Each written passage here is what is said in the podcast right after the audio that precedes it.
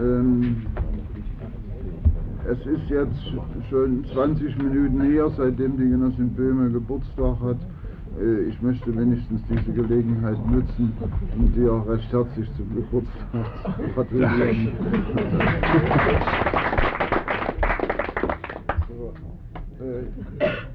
So, äh, seid ihr einverstanden, dass wir nunmehr den Genossen Grenz hereinbitten?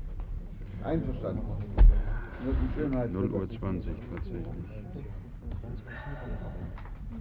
So, das ist jetzt der Höhepunkt.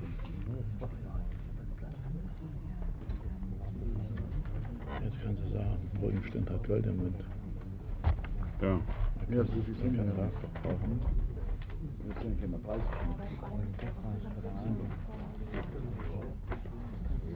Ja, ja, das sind ja 20 Mitglieder. Also wir haben, sind noch gut da. Ja, ja. So, bitteschön, nimm dort Platz, wo das. Mikrofon ist. Äh, wir müssen uns zunächst mal bei dir entschuldigen, dass du so lange äh, warten äh, musstest. Ähm, Ihr habt ja auch so lange sitzen müssen. wie bitte? Ihr habt ja auch so lange sitzen Ja, müssen. niemand von uns hatte natürlich erwartet, dass das so lange geht. Und ähm, ich, ich darf dir also sagen, deine Stellungnahme, deine ausführliche Stellungnahme, für die wir dir äh, danken, ist äh, allen Mitgliedern der äh, Schiedskommission zugestellt worden, ist Ihnen äh, bekannt. Wenn du Wert darauf legst, hast du natürlich die Gelegenheit, noch ergänzende Bemerkungen vorzutragen, äh, wobei ich allerdings mir den Hinweis erlaube, wer sich so viel Mühe gegeben hat und so ausgiebig äh, formuliert hat, muss meiner Ansicht nach nicht unbedingt noch sagen, äh, ich will hier äh, ergänzen, äh, sondern äh, könnte sich dann auch von vornherein in den Fragen stellen, die wir haben. Aber wenn du äh, sagst, nee, also ich möchte noch was äh, ergänzen in der Sequenz, gibt es natürlich gar keine Frage. Hm, Dein gutes Recht. Es gibt nur, wenn ich darf, eine Ergänzung noch im Zusammenhang mit meiner Vorbereitung auf den runden Tisch. Am Montag bin ich noch auf ein weiteres Fernschreiben gestoßen, das ich hier noch nicht erwähnt habe. Deshalb sage ich das der äh, Vollständigkeit halber. Und zwar ist das ein Fernschreiben, das Wolfgang Kerger und ich am 8. äh, Oktober um 11 Uhr an die ersten Bezirkssekretäre entworfen haben und Erich Honecker hat es unterzeichnet. Und es ging da noch einmal um die politische Lösung der Konflikte, die mit den Demonstrationen zusammenhingen. Äh, Aus dem Material von mir geht ja hervor, dass am 22.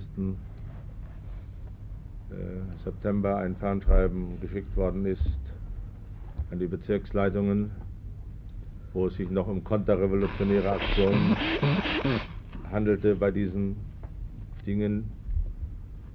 Und am 8. haben Wolfgang Herger und ich den äh, Hinweis gegeben, absichtlich nicht als Befehl der Einsatzleitungen, sondern dass die Einsatzleitungen unter Leitung des ersten Bezirkssekretärs zusammenkommen sollten, die Lage einschätzen sollten, weil es ja nicht nur Demonstrationen waren, wie sie in Leipzig stattfanden, sondern bekanntermaßen ja auch Demonstrationen in Dresden, die ja einen ganz anderen Charakter trugen im Zusammenhang mit den Zügen, die gekommen sind. Da muss man meiner Meinung nach wirklich einen, einen Unterschied machen.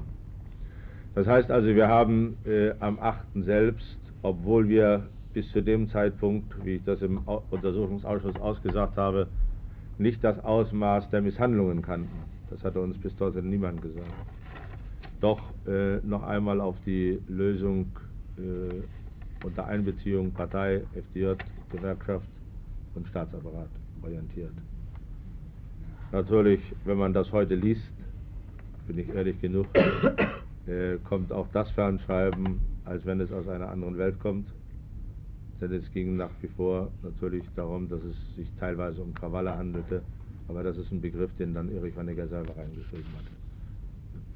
Ich wollte das nur der Vollständigkeit halber. Also, äh, Franz, ich habe also äh, eine Frage, ähm, die für dich, für dich sicherlich nicht so im Mittelpunkt deiner Überlegungen steht.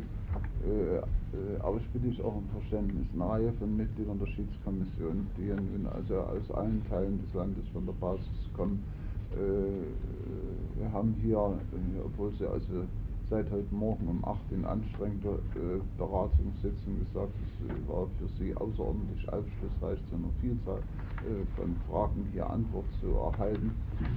Und deshalb möchte ich dir eine Frage stellen, die heute bei keinem anderen gestellt ist, die du äh, möglicherweise beantworten kannst. Sag mal, kannst du mir mal schildern, wie man auf diesen wahnwitzigen Gedanken gekommen ist? Diese äh, Leute aus der Prager Botschaft durch dieses Land äh, in die BRD zu entlassen. Weißt du, ähm, ich habe in einem anderen Kreis mal gesagt, das ist eine Überlegung, die könnte nur einem wahnwitzigen Juristengehirn entsprungen sein, äh, weil äh, bin selber Jurist, aber, aber äh, weiß, zu welchen Verrücktheiten dieser Berufsstand neigt. Einfach weil er sagt, es muss um die völkerrechtliche Anerkennung gehen, die müssen also unbedingt durch unser Land. Ähm, das sind Überlegungen, die ich bei jedem Juristen in dieser Situation oder fast bei jedem auf Anhieb erstmal unterstelle, dass der dazu meint. Aber was hat das bedeutet? Das hat also bedeutet, dass wir in manchen Städten Kampfgruppenangehörige haben einsetzen müssen, damit die Frauen mit ihren Kindern von den Fleißen runterholen. Die Mitglieder der Kampfgruppen haben Dinge erlebt, unter denen die heute noch leiden, weil das natürlich eine enorme psychische Belastung äh, gewesen ist äh, äh, für diese ähm, Genossen. Ähm, kannst du uns mal sagen, wie man auf diesen Gedanken gekommen ist? Also, die müssen unbedingt durch unser Land. Es gibt äh, in diesem Zusammenhang nur die Möglichkeit, auf das zu verweisen, was ich mir im Nachhinein dazu angeeignet habe, weil das, was mir zwar vielfach angelastet wird, dass ich in der Volksrepublik China war, traf mit diesem Ereignis tatsächlich zu. Es gab zum Anlass des 40. Jahrestages der Volksrepublik China in der Staatsoper, glaube ich, eine Festveranstaltung. Und im Anschluss an diese Festveranstaltung, das war übrigens die erste äh, Veranstaltung, an der Erich Honecker wieder nach seiner Krankheit teilnahm, im Anschluss an diese Festveranstaltung versammelte er einen Teil des Politbüros. Äh, und zwar diejenigen, die in Berlin ansässig waren. Es waren nicht dabei die ersten Bezirkssekretäre, die nicht äh, zu solchen Veranstaltungen eingeladen wurden. Und ich kann nur jetzt wiedergeben, was ich dann gehört habe, als ich aus China zurückkam. Äh, dort hat er gesagt, wir müssen zum 40. Jahrestag die Dinge erledigt haben. Und äh, deshalb ist es zweckmäßig, äh, die Leute dort rauszuholen. Und das geht nur, indem wir das über das Territorium der DDR machen, damit äh, die DDR die aus ihrer Staatsbürgerschaft entlässt und nicht die ausländische Vertretung. Ich kann hier nur die Argumentation. Äh, ich sage noch einmal, ich hoffe, das geht auch aus meiner Stellungnahme hervor. Es gibt vieles, was aus heutiger Sicht nicht logisch zu erklären ist.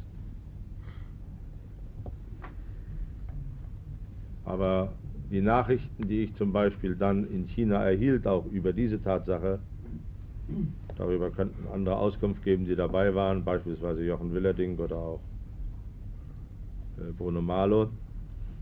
Die haben mich weiter ermuntert, gerade auf der Fahrt von China in die DDR, diese Erklärung vorzubereiten, die aus heutiger Sicht auch ein Kompromiss war, ein völliger Kompromiss war, aber für damalige Verhältnisse der erste Schritt, um überhaupt eine Ablösung von Erich Honecker zu erwirken. Das wird möglicherweise für viele Genossen völlig unverständlich sein. Ich muss mich gegen einen Vorwurf wehren, dass das eine einfache Sache war. Nee, das sagt hier keiner. Die, nein, Das hier nicht. Ich will nur mal sagen, äh, hier, ich sehe Gerd Schulz, ich weiß nicht. Äh, Gerd Schulz ist ja. Nein, äh, äh, die, diejenigen, die damals Mitglieder des Zentralkomitees waren, die werden sich erinnern können, als die Wahl vollzogen war und Erich Honecker darum bat, zu gehen, stand ein ganzes Zentralkomitee auf und spendete minutenlang Beifall. Minutenlang Beifall. Also wer glaubt, das will ich hier auch nochmal ganz ehrlich sagen, was menschlich in mir vorging, dass es einfach war, die Ablösung von Erich Honecker herbeizuführen. Unter Bedingungen, wo all das, was heute hochgekommen ist und bekannt ist, nicht so bekannt war. Das muss man ja immer sehen. Der macht den Fehler, doch äh, die Situation und das Kräfteverhältnis im Politbüro nicht richtig eingeschätzt zu haben. Als dann die Ablösung Erich Honeckers erfolgte, war das faktisch ein Gang. Als ich reinging früh, wusste ich nicht, ob ich als Parteifeind aus dem Politbüro rauskomme oder, wie es dann sich vollzogen hatte, als Vorschlag für das Zentralkomitee, dass ich Generalsekretär werden sollte. Aber so äh, wollte ich nur sagen, diese Entscheidung ist gefällt im Anschluss an eine Veranstaltung zum 40. Jahrestag der Volksrepublik China. Ich bin nicht mal sicher, ob es dazu ein Protokoll gibt. Kann ich nicht sagen. Gut. So, Genossen, Genossen, gibt es Fragen? Bitte schön. Ja. Genosse Frenz, ich habe mich oder ich habe mir sehr viele Gedanken gemacht über eine Person eigentlich. Das bewegt mich schon seit Wochen, welche Rolle du in den ganzen Jahren hier in, in, als Mitglied des Politbüros gespielt hast, deine Rolle äh, deiner dreiwöchigen Amtszeit hier und ich, ich komme und, und, und dein Auftreten auf dem Parteitag, wie du dich dort gegeben hast. Du bist für mich, ich kenne dich nebenbei gesagt, persönlich, wir haben mal zusammen 1973 an einem Tisch gesessen mit einer Gattin, um das nur mal zu sagen. Aber das war für mich, ich, ich bin mit, und ich bin heute noch nicht fertig mit, mit deiner Person. Für mich steht erst einmal ganz außer Frage, dass du durch deine jahrelange Tätigkeit im Politbüro entscheidenden Anteil mit hast an der jetzigen Situation, die in der sich unsere Partei und auch befindet. Ich halte dir zugute deine vielen Aktivitäten, die du versucht hast, ich möchte dir da nichts unterstellen.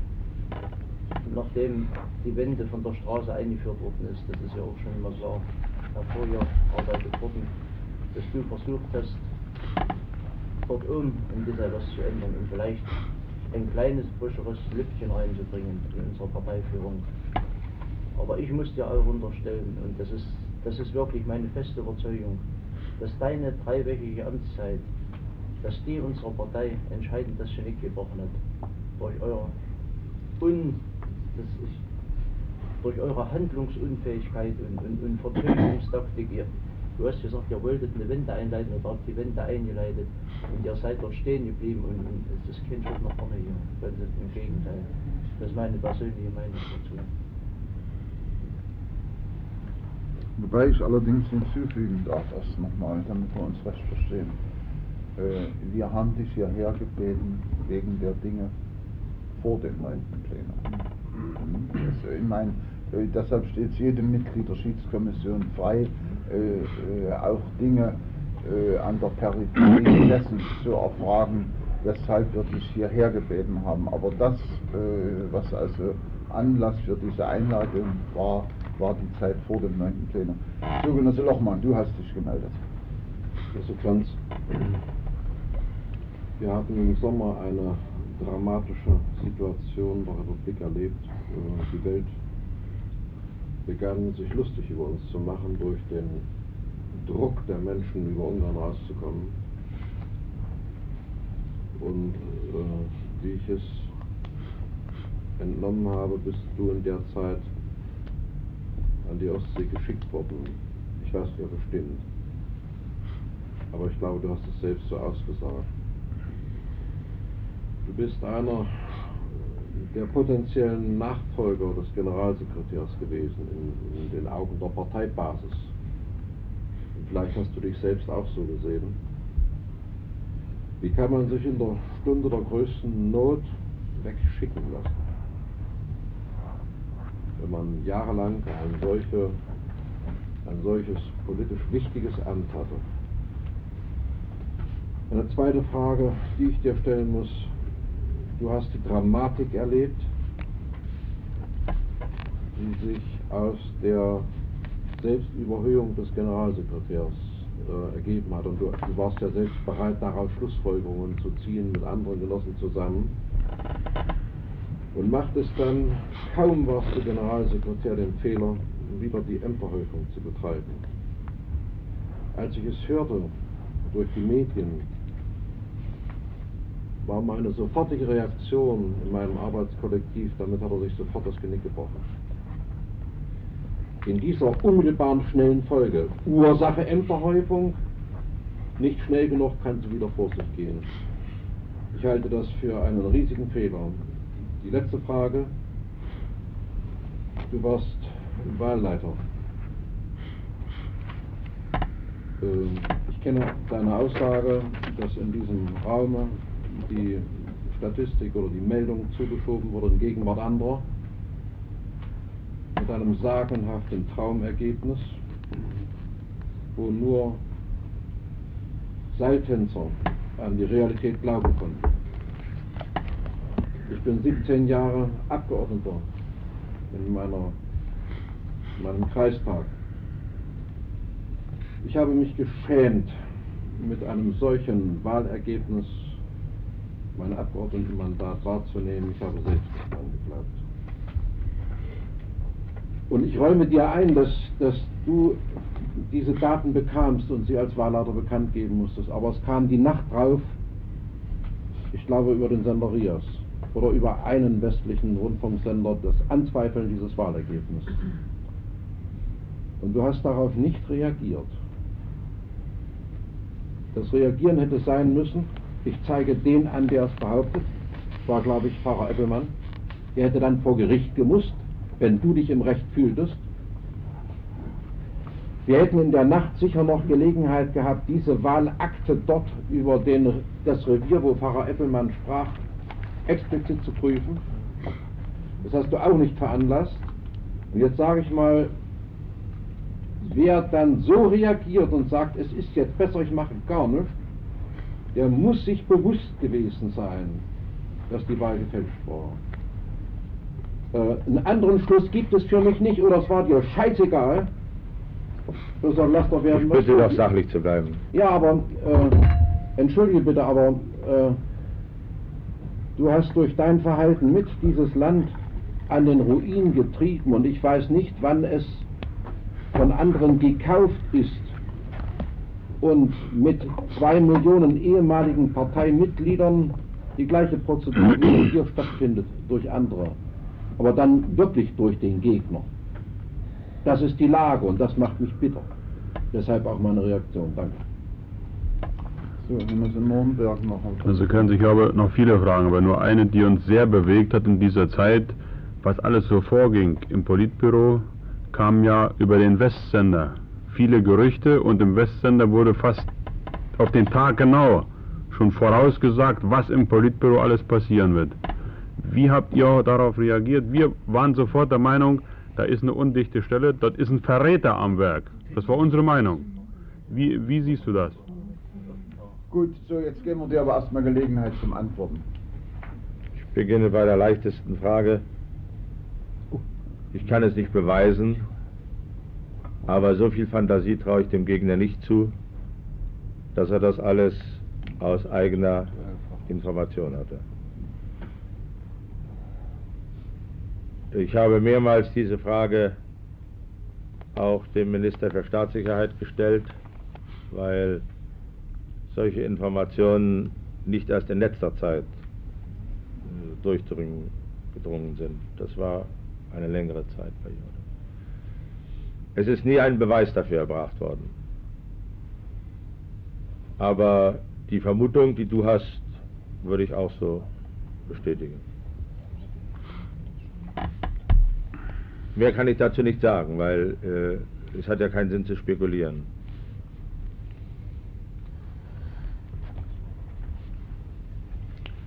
Äh, was die Frage der Wahl betrifft, habe ich mich in meinem Material so ausgedrückt, wie ich das kann. Ich weiß nicht, Genossen, ob äh, äh, nicht verstanden wird, dass es gar nicht vordergründig um die möglichen Differenzen, die es ja sicherlich gegeben hat, äh, geht, sondern wenn wir schon zum Kern der Sache vorstoßen wollen, aber bis zu diesem Kern sind damals wahrscheinlich die wenigsten vorgestoßen. Ich weiß nicht, vielleicht du ja, ich weiß es nicht, kann ich nicht beurteilen. Dann hätten wir am Abend sagen müssen, die politische Lage in der DDR ist eine ganz andere.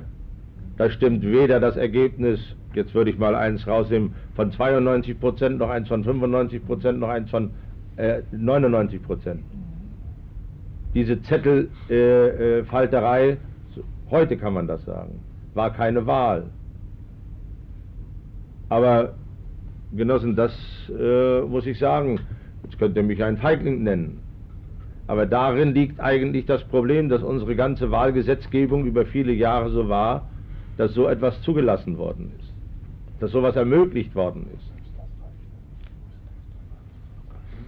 Und ich äh, möchte dir nicht zustimmen, dass man aus Mitteilungen des RIAS nun entnehmen sollte, ob man die Wahlergebnisse anzufechten hat oder nicht. Zunächst war ja Folgendes, worauf ich auch aufmerksam machen möchte, dass wir 300.000 ehrenamtliche Wahlhelfer hatten und bis zu dem Zeitpunkt, wo der Staatsrat den Bericht entgegengenommen hat über das Wahlergebnis, hatte es keinerlei offizielle Wahlbeschwerde gegeben.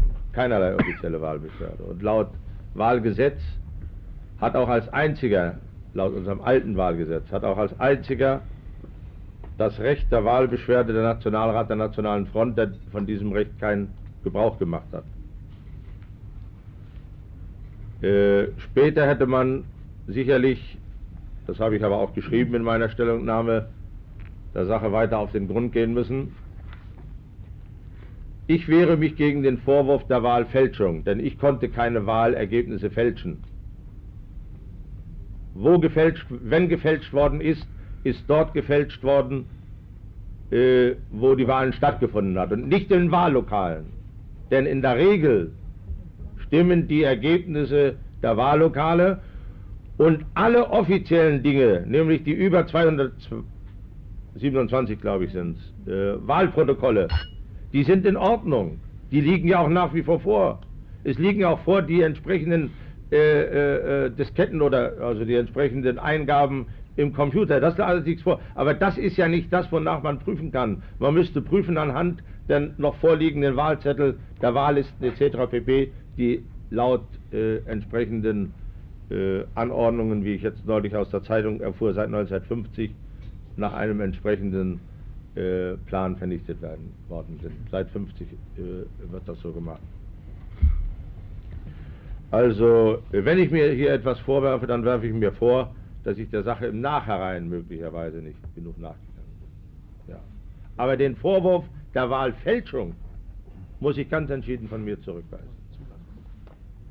Kann ich da mal gleich noch eine Ergänzung zur Wahl. Gerade zur Aber Wahl. erst hatte dann müssen Günther Ja, nur dazu zur was, Wahl, dann ja. du. So, aber darf ich, äh, äh, Gut. es wurden ja noch mehr Fragen Dann gestellt. können wir vielleicht erstmal die Wahlen abhandeln oder war's, hast du in dem Zusammenhang jetzt noch Antworten? Nein, Gut, bringen wir erstmal die zwei Fragen noch.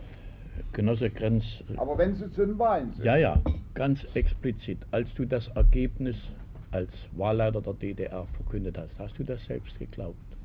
Warst du überzeugt von der Richtigkeit dieses Ergebnisses? So, und die zweite Frage, Genosse Eifer. Ja, ich muss noch mal sagen, weil das Und ich habe noch eine zweite Frage dazu, auch zur Wahl. Wir waren ja unten an der Basis alle mit dieser Wahl beschäftigt. Ich komme aus dem Kreis Eisenach. Wir haben nicht verstanden, warum die Auszählung der Stimmen in den Sonderwahllokalen zentral durchgeführt worden ist. Woher kam diese Weisung? Die Stimmen wurden nicht in den Wahllokalen, sondern zentral bei den Reden ausgezählt. zentral meinen Sie jetzt äh, in den Kreisen? In den Kreisen, ja, ja. Gut, und Genosse Eifer? Ich muss noch mal darauf hinweisen, dass es eine ganze Reihe praktisch Informationen gibt, dass in den Wählerlisten Veränderungen durchgeführt wurden, um einige Prozent das Wahlergebnis hochzuschrauben. Ich will dir mal so eine Zeitungsannonce vorlesen und dann von dir wissen, gab es zentrale Anweisungen dazu, um das durchzuführen oder ist das alles örtlich geschehen? Die vom Volk berufene unabhängige Untersuchungskommission hat am 16. Dezember 89 mit Unterstützung VP und des Kreisstaatsanwaltes Zweitschriften von Wählerlisten sowie andere Materialien der letzten Wahl sichergestellt. Diese Unterlagen beweisen ein, entgegen der Behauptung von Herrn Egon Grenz, dass nicht alle Wahlunterlagen vernichtet worden sind. Damit stellt sich die Frage, ob in anderen Städten diese Unterlagen auch noch existieren. Die Wahlunterlagen geben eindeutig Aufschluss über Fälle von Wahlbetrug wie auch über Praktiken zur Aufbesserung der Wahlbeteiligung. Für die Erarbeitung eines neuen Wahlgesetzes sowie die Durchführung der nächsten Wahlen ist es deshalb umso wichtiger, Fehler aufzuzeigen und auf Schwerpunkte aufmerksam zu machen. Die Duplikate der Wählerlisten zeigen, dass alle Bürger mit Ausreiseanträgen vor der Wahl gekennzeichnet und zur Wahl als nicht berechtigt geführt wurden. Nicht wahlberechtigte Bürger konnten ihre Stimme trotzdem abgeben, verbesserten damit die Wahlbeteiligung. Personen, bei denen der mit dem VBKA abgestimmte Vermerk zurzeit Ausland gemacht wurden, waren zum Zeitpunkt der Wahl in der DDR. Bürger, die ihre Wahlverweigerung im Vorfeld angekündigt hatten, wurden zur Wahl in den Unterlagen gestrichen. Auch damit stieg die Wahlbeteiligung. Die ausgezählten Wähler laut Listen stimmten mit den tatsächlichen Wählern am Wahltag nicht überein. Exakte Gründe für eine Nichtzulassung von Bürgern zur Wahl waren nicht immer erkennbar. In Übersichten mit angekündigten Nichtwählern wurden Gründe, Erklärungen und Bearbeitungsvermerke zur Nichtwahl erfasst. Die von uns dargestellten Sachverhalte können nachgewiesen werden. Wenn überall die gleiche Praxis zur Anwendung gekommen ist in der DDR, ist zu vermuten, dass eine einheitliche Regelung bestand. Nun frage ich dich, gab es solche Anweisungen von oben runter über die Bezirkssekretäre oder zweiten Sekretäre oder andere, so mit den Wahlunterlagen zu verfahren? Ich kann dir Folgendes sagen, dass ich, wie in meiner Stellungnahme angedeutet, einen Brief an die Vorsitzenden der Wahlkommissionen geschickt habe. Ich habe nur ein kurzes Zitat daraus in meiner Stellungnahme. Hier ist klipp und klar gesagt, dass insbesondere darauf orientiert werden soll, dass die wahlrechtlichen Bestimmungen über die Einrichtung der Wahllokale, den Verlauf der Wahlhandlung und die Ergebnisermittlung strikt einzuhalten sind. Dazu sollte das in den Hinweisen für die Tätigkeit der Wahlvorstände erläuterte Verfahren für einen korrekten Wahlablauf überall angewandt und die Einrichtung der Wahllokale sowie die Abga äh, Aufgabenverteilung zwischen den Mitgliedern der Wahlvorstände dementsprechend organisiert werden. In enger Zusammenarbeit mit den zuständigen Staatsorganen ist die Sicherheit des und so dann kommen andere Fragen. Wie stellt sie dir dann vor? Das sind also die Bürgermeister dann verantwortlich gewesen, um solche Praktiken einzuführen. Oder wer hat es dann gemacht? Aber du hättest ja kontrollieren müssen von oben runter, was dort passiert. Sollte ich mit einem Geigerzähler durch die Republik laufen Ich bitte doch auch, reale Aufgaben zu stellen. Und aus heutiger Sicht Aufgaben zu stellen, ist etwas anderes als aus der Sicht des, Jahr, äh, äh des Mais, äh, also des Monats Mai des vergangenen Jahres. Ich meine, mit dem Erkenntnisstand von heute würde ich auch ganz andere Fragen stellen. Aber es äh, äh, war ein Wahlergebnis, ich hätte, ich hätte anzweifeln müssen, äh, das Wahlergebnis aus 227 Kreisen. Ich habe ein, ich habe ein, äh, äh, ein Protokoll, eine eidesstattliche Erklärung, von der ich hier sprach, die davon äh, ausgeht, dass exakt ohne Manipulation äh, in den Computer eingegeben wurde, was in Berlin dann auch tatsächlich angekommen ist. Alles andere, Genossen, sind Fragen, die äh, zum damaligen Zeitpunkt teilweise als Vermutung, teilweise sogar äh, als äh, Provokation äh, zurückgewiesen worden sind.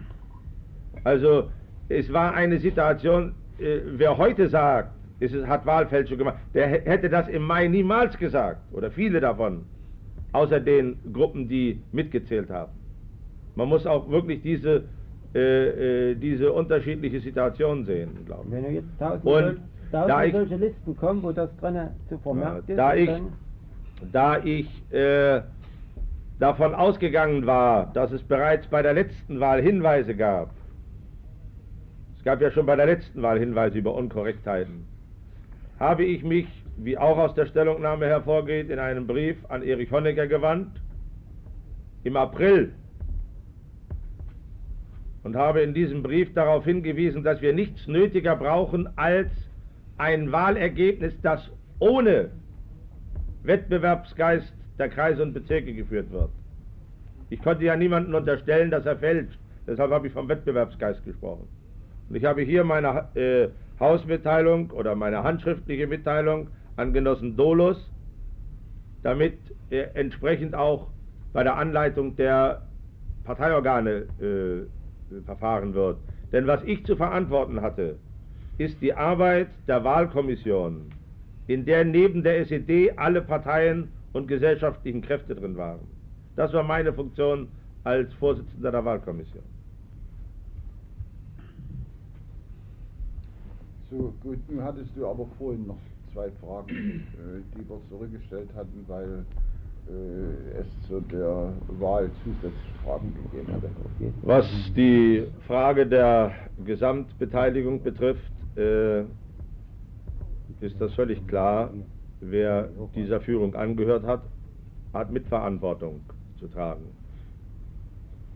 Und ich glaube, wer die zehnte Tagung des Zentralkomitees verfolgt hat, wird festgestellt haben, dass ich der Erste war, der auf dieser Tagung die Mitverantwortung für das übernommen habe, was bis dahin geschehen ist, davon gesprochen habe, dass dies auch das Politbüro und das Zentralkomitee zu sehen muss. Ich meine, wenn man etwas zur Situation in dem Politbüro sagt, dann muss man natürlich sagen, man hätte alles tun können. Man hätte sogar mehr tun müssen und äh, hätte austreten müssen aus diesem Politbüro. Ja. Austreten müssen, das sehe ich auch. Es gab in dieser Situation drei Möglichkeiten. Die erste ist, man wird ausgeschlossen aus dem Politbüro. Die zweite ist, man tritt aus. Oder die dritte, man entscheidet sich dafür, nicht Leuten das Feld zu überlassen, die noch mehr durcheinander gebracht hätten. Und äh, ich sah vielleicht falsch meine Verantwortung darin, das Mögliche zu tun, was mir möglich war. Und das habe ich, glaube ich, getan, was mir möglich war. Mehr war mir nicht möglich. Außer der Tatsache, das stimmt, Zivilcourage zu zeigen und zu sagen, ich trete aus diesem Politbüro aus. Denn die Funktion des Generalsekretärs zu dem Zeitpunkt zu übernehmen, als ich sie übernommen habe, das war schon ein halbes Todesurteil. Denn in der Zeit war die Partei schon in einer Lage, wo das, was die Partei vorgab zu sein und was sie tatsächlich war, nicht mehr übereinstimmte. Das weiß jeder genauso gut wie ich hier. Und ich habe aus meinem Verständnis von Verantwortung versucht zu verändern. Dass es nicht gelungen ist und wie schwer das ist, das spürt jeder von heu euch heute auch. Und deshalb würde ich sagen, den Vorwurf möchte ich zurückweisen, dass diese kurze Zeit nach dem neunten Plenum schuld an dem Zustand der Partei ist. Da haben sich viele, viele Probleme angesammelt über Jahre, die unter den Teppich gekehrt worden sind, nicht behandelt worden sind. Daran gibt es objektive und subjektive Faktoren, die daran schuld sind. Wann ist denn die Erkenntnis bei dir gekommen ungefähr? Na, ich weiß nicht, hast du mein Dass Material das so- gelesen? dass das, also ich muss sagen, wir sind gestern Abend um 8 angereist. Ah, ja. Und es war nicht möglich. Aha, na, deshalb frage alle ich. tiefgründig, alle tiefgründig. Hm. Ich habe auch sein Material natürlich. Von heute Nacht bis halb drei. Bei 25 Schreibmaschinen. Genossen, ich war, ich war in einer nicht einfachen Lage. Ich war viele Jahre der Jüngste in diesem Politbüro. Und bin in dieses Politbüro eingetreten mit der festen Überzeugung, etwas Gutes zu tun, in Überzeugung davon, dass die Politik, die gemacht wird, eine richtige zum Wohle des Volkes ist. Und es war ein Politbüro, in dem zum damaligen Zeitpunkt über zwei Drittel Genossen waren, die Erfahrungen im antifaschistischen Widerstandskampf hatten, die teilweise meine Väter sein konnten, von denen ich nicht gewusst habe, dass sie neben der Arbeit, die sie leisten, ein Privatleben führen, das völlig anders ist. Das ist zwar ein Punkt, mit dem muss ich leben, dass mir das keiner glaubt. Aber Genossen, wer die Atmosphäre in Wandlitz kennengelernt hat oder auch zwischen den Mitgliedern und Kandidaten des Politbüros kennengelernt hat, der wird mir schon zugestehen, dass es natürlich einerseits altersmäßig kompliziert ist, echte menschliche Verhältnisse zwischen Leuten herzustellen, die über 70 sind und solche, die gerade 50 geworden sind. Das war meistens das Vater-Sohn-Verhältnis. Das war, als ich eintrat ins Politbüro. Dann gab es natürlich ein paar Genossen, mit denen ich zum Beispiel mit Siegfried Lorenz von Anfang an eng und freundschaftlich verbunden war. Mit anderen leider erst zu spät. Das ist der größte Vorwurf, den ich mir mache, dass, dass ich zu spät gehandelt habe. Mein Erkenntnisprozess, das geht hier daraus hervor, hat früher eingesetzt. Viel früher. Und äh, ich mache mir eben zwei, äh, zwei Vorwürfe. Zu spät gehandelt zu haben, ist mein Hauptvorwurf, und nicht offen genug im Politbüro aufgetreten zu sein. Das sind äh, zwei Vorwürfe, die ich mir mache, zu, die, zu denen ich mich bekenne. Aber äh, ich muss auch sagen, ich bin selbst der Meinung, wenn ich auch hier in meine, äh, mein Material reingeschrieben habe, dass wir die Chance hatten, 1985, 86 zu verändern. Vorher hätten wir gar nicht die Chance gehabt. Da hatten wir die Chance. Aber ich sage auch bei dem Kräfteverhältnis im Politbüro, wäre auch das damals ein reiner Kompromiss äh, geworden. Honecker war nicht bereit, von sich aus abzutreten. Der war bereit, sich auf den 12. Parteitag nochmal wählen zu lassen. Das war eine Frage, die wir vorhin schon mal Da war, natürlich war der bereit. Und äh, die Tatsache, dass der Parteitag ein Jahr vorverlegt werden sollte, hatte im Grunde genommen zwei Ursachen. Er wollte nochmal gewählt werden und nach außen hin, also das heißt nach außen nicht äh, im, im, im, im Kollektiv hin, hat er verbreitet, ohne das mal offiziell zu sagen, aber so in verschiedenen Gesprächen, dann haben wir unseren Parteitag vor dem der KPDSU und brauchen nicht nachmachen, was dort vorgemacht wird. Das war im Grunde genommen die innere Einstellung, die er hatte. Bitte schön. Ich möchte an diese Worte anknüpfen, die der Genosse Krempel gebracht hat. Diese Ehrfurcht und diese Hochachtung vor unseren alten Politbüromitgliedern. Das nehme ich ihm ab. Ich bin jahrelang erzogen worden im Sinne unserer, unserer Partei von VDM-Kameraden. Und ich glaube, solch eine Erziehung und solch eine Umgebung prägt. Und deshalb ist, war heute für mich eine schlimme Atmosphäre hier, so altgediente Genossen aus der Partei auszuschließen. Ich möchte aber sagen, Genosse Krenz, du bist gerade in meiner Generation eine Symbolfigur für uns. Ich spreche jetzt, ihr wisst, in Mecklenburg geschieht manches später. Du hattest einen unwahrscheinlichen Kredit bei uns, ja. bei meinen Genossen. Und äh, wir haben uns heute so untereinander ausgetauscht, wir waren eben deine Fans. Und als diese Wende herbeigeführt wurde und du dieses ausgesprochen hast, habe ich all meine Hoffnung in dich gesetzt. Und habe versucht, auch die Genossen, die gezweifelt haben, zu überzeugen. Ich bin aber leider von Tag zu Tag enttäuscht worden und bin auch bei den Genossen unglaubwürdig geworden, dass ich so viel Vertrauen in dich gesetzt habe. Ähm, es, wir hatten uns gewünscht, dass ihr die Offenlegung dieser Dinge, die uns die Bürgerinitiativen gebracht hatten, das neue Forum und so weiter, von selbst gebracht hättet. Und für mich war eigentlich der schlimmste Tag, als Wandlitz im Fernsehen war über 1199 und uns eine heile Welt vorgemacht wurde. Und Tag für Tag diese erschreckenden Dinge über die Medien kamen und immer durch andere. Mhm. Und deshalb meine ich auch, dass du doch eine Mitschuld trägst, auch nach der neunten Tag.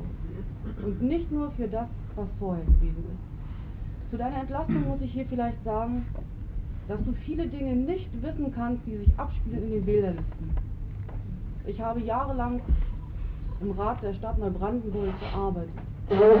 Und ich weiß, wie teilweise, wie mit einem Heiligtum, mit diesen Wählerlisten unmittelbar nach der Auszählung der Ergebnisse des Sonderwahllokals umgegangen wird. Und da stimmt dieser Vorwurf, die Kontrolltätigkeit hätte tiefgründiger erfolgen müssen. Aber ich denke auch, das wäre vielleicht schon angebracht gewesen, dass wir hier heute auch bei einigen anderen Genossen das gesagt hätten, als wir heute die Genossin Margarete Müller hier ausgeschlossen haben aus der Partei. Es gab aber auch ein gewisses Katzbuckeln. Das heißt, Ergebnisse zu bringen, die zur Zufriedenheit sind. Und ich suche deshalb nicht nur die Schuld allein auf dieser hohen Ebene, sondern auch in den Ebenen unserer Parteiführung, in den Bezirken und in den Kreisen. Bis hin, ich meine, man kann bestimmte Dinge ablehnen, aber es war eben so, die Ergebnisse so zu bringen, dass man ein gutes Licht hat. Bitte schön, du hast dich gemeldet. Ich habe nochmal eine Frage zu deiner äh, Tätigkeit im Politbüro vor der Wende. Du warst ja bekanntlich äh, Sekretär für Staat, Recht, Sicherheit, sage ich mal. Ich selbst bin 20 Jahre Angehöriger des damaligen Ministeriums für Staatssicherheit gewesen, zurzeit arbeitslos. Ich bin als Hochschullehrer an der Juristischen Hochschule in Potsdam tätig gewesen. Wir haben in den letzten Jahren mit großer Betroffenheit die äh, Entwicklung in der Sicherheitspolitik in unserem Land und im Verhältnis von äh, Politik und Recht erlebt. Wir haben mit einer ganzen Reihe von Forschungen, empirischen Untersuchungen belegt, dass viele äh, Fragen, die sich entwickelt haben, nicht durch die Sicherheitsorgane zu lösen sind, sondern mit politischen Mitteln, dass es gesellschaftliche Aufgaben sind. Ich nenne nur das Stichwort Anträge auf Übersiedlung in die Bundesrepublik. Damals hieß es ungesetzliches Verlassen und anderes mehr. Aber die Entwicklung in den letzten Jahren waren ja so, dass viele gesellschaftliche Probleme, Fragen der Sicherheit, äh, wie bei uns ankam, auf der Grundlage zentraler Entscheidungen entschieden wurden und gelöst wurden. Wir waren selbst sehr unzufrieden mit diesen von Fall zu Fall Entscheidungen und haben uns dagegen verwahrt, dass immer mehr gegen geltendes Recht verstoßen wurde. Nun warst du für diesen ganzen Bereich in unserem Politbüro verantwortlich. Kannst du bitte noch mal etwas dazu sagen, wie hier das Verhältnis mhm. Liege, Honecker, Liege und Grenz war? Also zunächst möchte ich sagen, dass ich glaube, dass ich im Verhältnis zu den Leitern meiner Abteilungen ein solches Verhältnis hatte, das offen und ehrlich diskutiert werden konnte. Zweitens,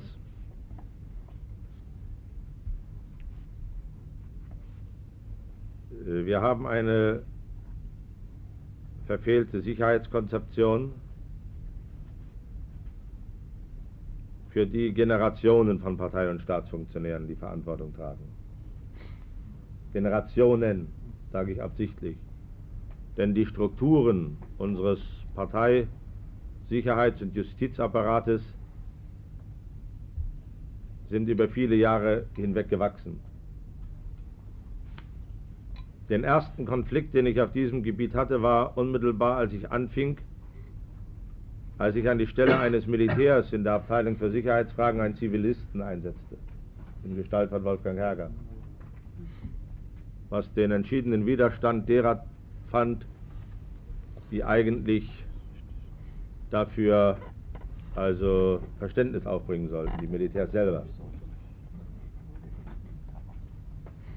Äh, ich muss sagen, dass es ein gutes Arbeiten gab mit den zentralen Justizorganen, sowohl Generalstaatsanwaltschaft als auch Oberstes Gericht, wobei ich als Grundsatz hatte, mich nie einzumischen in Dinge, die gerichtlich behandelt worden sind. Deshalb muss ich auch äh, als unrichtig zurückweisen, was vorgestern in der jungen Welt steht, dass ich angeblich einen äh, Prozess über Skinheads in Oranienburg besonders überwacht hätte. Ich weise das nicht aus inhaltlichen Gründen zurück, denn ich glaube, es war damals eine ganz entscheidende Sache auch bei uns zu erkennen, dass die Skinheads nicht nur rowdyhafte, sondern auch wichtige gesellschaftspolitische Fragen äh, betreffen. Sondern ich weise das einfach zurück, weil ich niemals, das gehörte zu meiner Arbeitspraxis, niemals mich eingemischt habe, wenn irgendeine Sache den Organen der Staatsanwaltschaft oder des Gerichts übergeben worden sind. Das werden die Genossen, die auf dem Gebiet gearbeitet haben, auch spüren oder äh, beweisen können. Wie war das Verhältnis Honecker-Mielke-Krenz? Es gab nach jeder Sitzung des Politbüros eine Beratung zwischen Erich Honecker und Erich Mielke über die Sicherheitslage und ich weiß, zumindest weiß ich es aus den Darlegungen vom Staatssicherheitsminister, dass er dort informiert hat. Was und wie er informiert hat, entzieht sich meiner Kenntnis. Ich wurde zu solchen Beratungen, auch das spricht für die Atmosphäre im Politbüro, möchte ich mal sagen, niemals hinzugezogen. Weder Wolfgang Herger als Leiter der Abteilung für Sicherheitsfragen noch ich hatten die Möglichkeit, an diesen Beratungen teilzunehmen.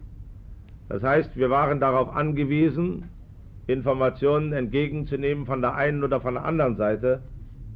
Was aber sich da tatsächlich abgespielt hat, kann ich nicht sagen.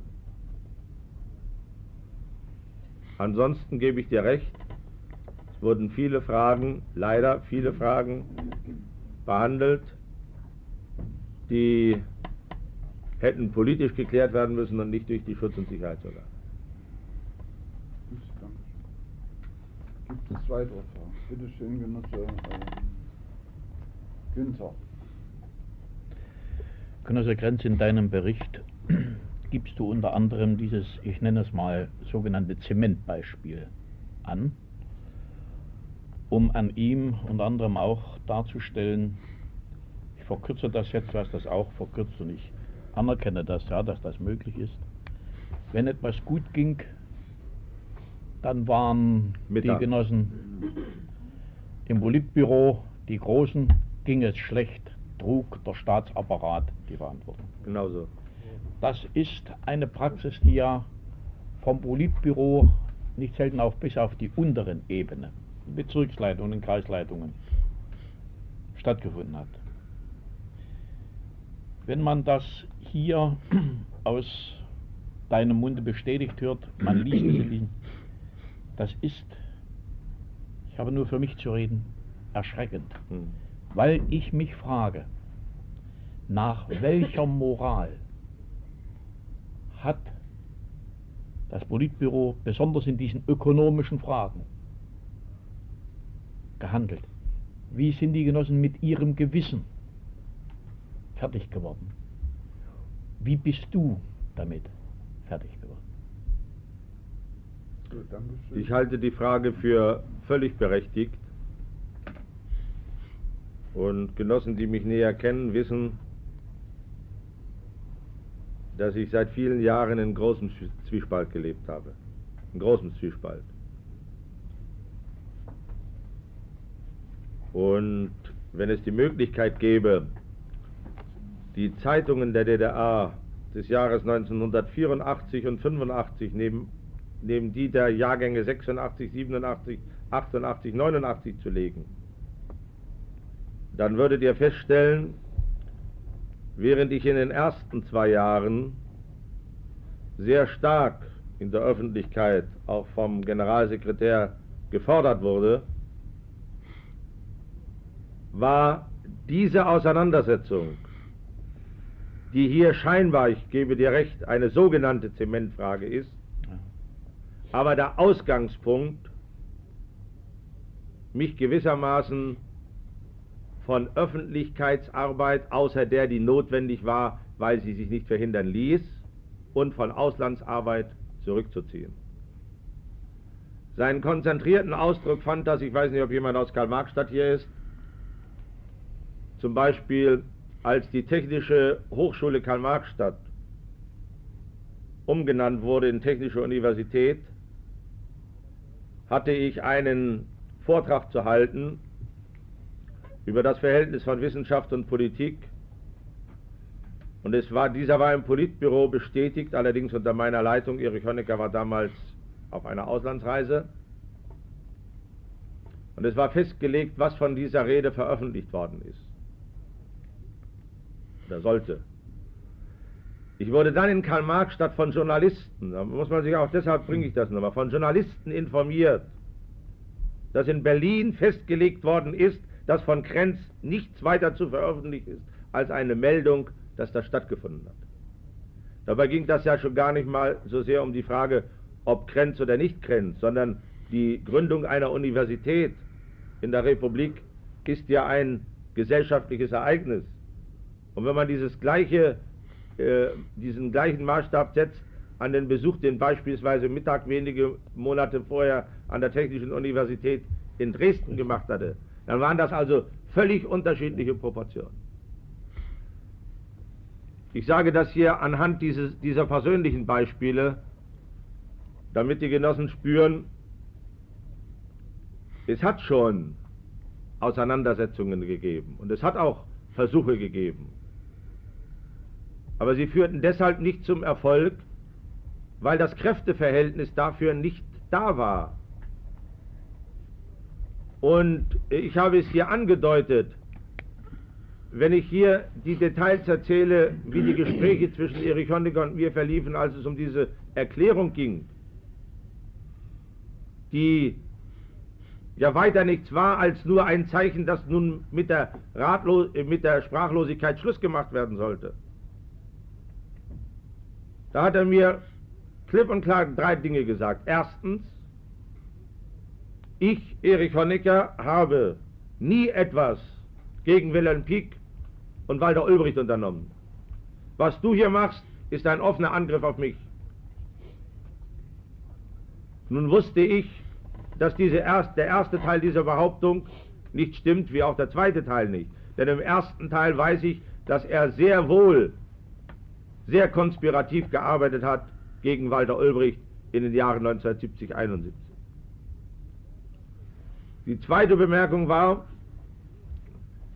ich werde dafür sorgen, dass diese Erklärung nicht im Politbüro behandelt wird. Du spaltest damit die Führung der Partei. Jeder kann sich vorstellen, was es bedeutet hätte, wenn Erich Honecker mit dieser Meinung durchgekommen wäre. Und die dritte war dann eine ganz persönliche. Wenn es mal um Kaderfragen geht zu entscheiden, werde ich dafür sorgen, dass du keine höhere Verantwortung in der Parteiführung übernimmst.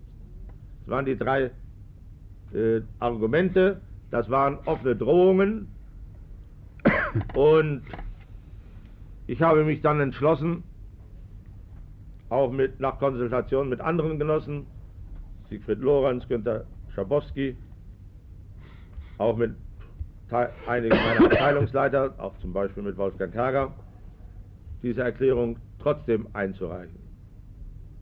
Und das war damals noch nicht so, dass da alle mitgingen. Es gab auch noch Politbüromitglieder, die sich sehr zurückhielten, obwohl die Situation außerordentlich kompliziert war. Also ich will auf deine Frage nur den Schlussstrich ziehen und sagen, du hast vollkommen recht. Es waren solche Strukturen im ZK aufgebaut, die eine richtige Dominanz, und das würde ich hier sogar sagen, Honecker Mittag schufen. Und das größte Unglück für unsere Partei ist der Einfluss von Günter Mittag auf Erich Honecker gewesen. Das hängt mit vielen Faktoren zusammen. Und mein Handlungsspielraum als danach folgender Generalsekretär war schon dadurch völlig eingeengt, weil die DDR sich in einer Schuldenlage befand. Dafür wird Genosse Schürer möglicherweise besser Auskunft geben als ich. Die große politische Möglichkeiten gar nicht mehr zuließen.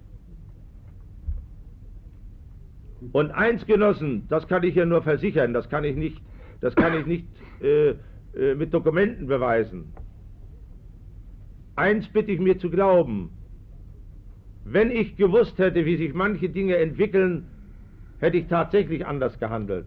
Aber jeden Morgen zur Arbeit zu kommen und selber aus der Presse mitzukriegen, dass der eine ein Großgrundbesitzer ist, der andere dies, der nächste jenes.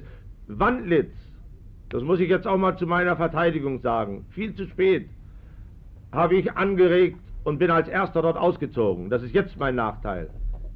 Andere kriegen jetzt eine Wohnung, ich sitze jetzt in, in Pankow und muss da nächstes Mal umziehen. Ich hatte die Anweisung gegeben, es werden ab 10.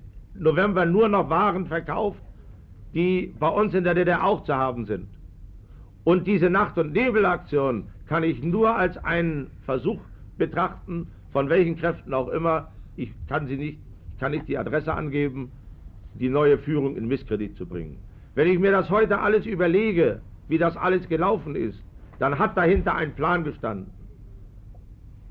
Ein Plan gestanden, sozusagen schrittweise die SED anzuklagen, durch Fakten die SED-Mitglieder und ihre Führer, also äh, Mitglieder der Führung äh, äh, sozusagen ver, äh, verursacht haben. Also ich kann hier nur sagen, ich hätte äh, anders gehandelt, wenn ich die Dinge gekannt hätte. Mr. Lauter hatte sich als Nächster gemeldet. Stimmt das? Ja, gemeldet hatte ich mich. Ob ich der Nächste war, kann ich nicht urteilen. Ich habe eine Bemerkung und im Prinzip drei Fragen. Ich möchte erstmal wirklich bestätigen, das, was Genosse Grenzing sagt, dass er nicht in Entscheidungsprozesse justizieller Art eingegriffen hat, wie das andere getan und versucht haben. Ich bin verantwortlicher Offizier im Bereich des Ministerium, jetzigen Ministeriums für innere Angelegenheiten. Also ich weiß, worüber ich dort spreche. Aber gerade in dieser Funktion habe ich gespürt, dass es, dass die Praxis der sogenannten äh, Genosse Flach vom ehemaligen MFS sprach davon, dass die Praxis der sogenannten zentralen politischen Entscheidung sicher ist den Eingeweihten sehr gut bekannt, was darunter zu verstehen war, immer absurder wurde in ihren Inhalten in den letzten Jahren. Mein persönlicher Eindruck ist es, dass, vielleicht ist es nicht allgemein bekannt, aber man kann meines Erachtens darüber reden, seit dem Tod des Enkels von Erich Honecker eine psychische Deformation hier eintrat oder wie auch immer, die diese absurde Entscheidungspraxis in den sogenannten zentralen politischen Entscheidungen verstärkte. Genosse Grenz sprach zu uns davon sicher von seiner Einsicht, dass die Erkenntnis zum Handeln zu spät kam, aber wäre es nicht an dieser Stelle schon angebracht gewesen, es muss um das Frühjahr 88 sein, wo sich das doch verstärkt, also zumindest für Verantwortliche in den Schutz- und Sicherheitsorganen recht deutlich zeigte. Ich könnte Geschichten erzählen, aber das, die helfen heute keine mehr. Deshalb die Frage, wäre nicht dort schon die Erkenntnis richtig gewesen, selbst wenn es kompliziert geworden wäre. Eine zweite Frage, die mich seit Jahren bewegt, ist, dass viele Hoffnungen gesetzt worden sind, und ich sage das nicht als Renommiersucht, sondern eigentlich nur als, als Sachbezug her. Ich war Mitglied des Rates für Staats- und Rechtswissenschaftliche Forschung der DDR einige Jahre. Es wurde allgemein sehr, sehr große Hoffnung gesetzt in die Staats- und Rechtswissenschaftliche Konferenz in Potsdam-Babelsberg. Steffen, wann war das? 83, ja? 85. 85, aber das war jetzt, ist auch vielleicht der langen Sitzung geschuldet, das fehlende Datum. Dort wurde von vielen erwartet, die sich mit solchen Fragen befassten, sowohl theoretisch als auch von Praktikern, Denkansätze, konzeptionelle Ansätze äh, für, na ich sag mal das, was wir vielleicht unter Demo heute mit Demokratisierungsprozessen bezeichnet wurden. Meines Wissens gab es auch auf diesem Gebiet von der Rechtswissenschaft oder von Rechtstheoretikern konkrete oder relativ weitreichende Vorschläge. Das dann in der Rede angebotene Konzept hat na, ich würde sagen, in breiten Kreisen doch eine gewisse Enttäuschung hervorgerufen, dass eben dieses Konzept, das dringend benötigt wurde, nicht gegeben hat. Und eine letzte ganz konkrete Frage, war den Mitgliedern des ehemaligen Büros die konkrete Verschuldungslage der DDR bekannt? Gut, da das drei Fragen sind, äh, bewegt mich, kannst du gleich darauf antworten. Ja, was die Verschuldung betrifft, hat es zwar jeden Monat eine Liste gegeben. Äh, es wäre besser, wenn Genosse Schürer das nachher nochmal genau erklärt, weil äh, hier äh, immer eine Rolle gespielt hat zwischen Nettoverschuldung und äh, Bruttoverschuldung. Dazu äh, Beiträ also auch Summen abgezogen worden sind, die wir nie wieder sehen würden, wie Kredite, die an Entwicklungsländer gegangen sind und so weiter. Also da hat es eine, äh, äh, es hat einerseits eine Mitteilung gegeben, aber diese Mitteilung war natürlich so, dass sich eigentlich nur die Fachleute richtig äh, durchfinden konnten. Ich muss aber sagen, äh, dass ich mir voll im Klaren war, dass diese Verschuldung nicht zu bewältigen war für die DDR. Äh, es gab einen Beschluss, der von völliger Unkenntnis, Sachunkenntnis auch beim Generalsekretär bezeugte. Es wurde, wenn ich mich jetzt recht erinnere, 86 oder 87, also da ich auf die Frage, ich da keine Unterlagen habe, will ich, äh, muss ich darauf sagen, das Jahr kann ich jetzt nicht genau sagen, gab es einen Beschluss zur Halbierung des Sockels, hieß dieser Beschluss. Der Sockel waren die Schulden. Also es wurde nicht gesagt Halbierung der Schulden, sondern Halbierung des Sockels. Und das hätte Summen bedeutet, jedes Jahr abzuführen, die auch nicht möglich gewesen wären, wenn wir, jetzt sage ich mal, den rumänischen Weg bei der Ableistung von Schulden gegangen wären.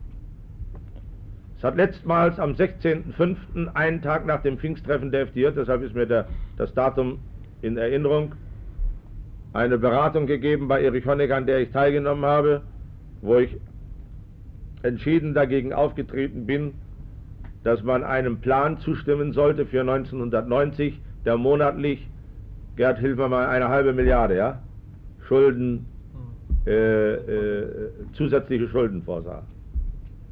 Also wir wären in diesem oder im nächsten Jahr, ich habe jetzt keine Kenntnis, wie das jetzt seit Dezember läuft.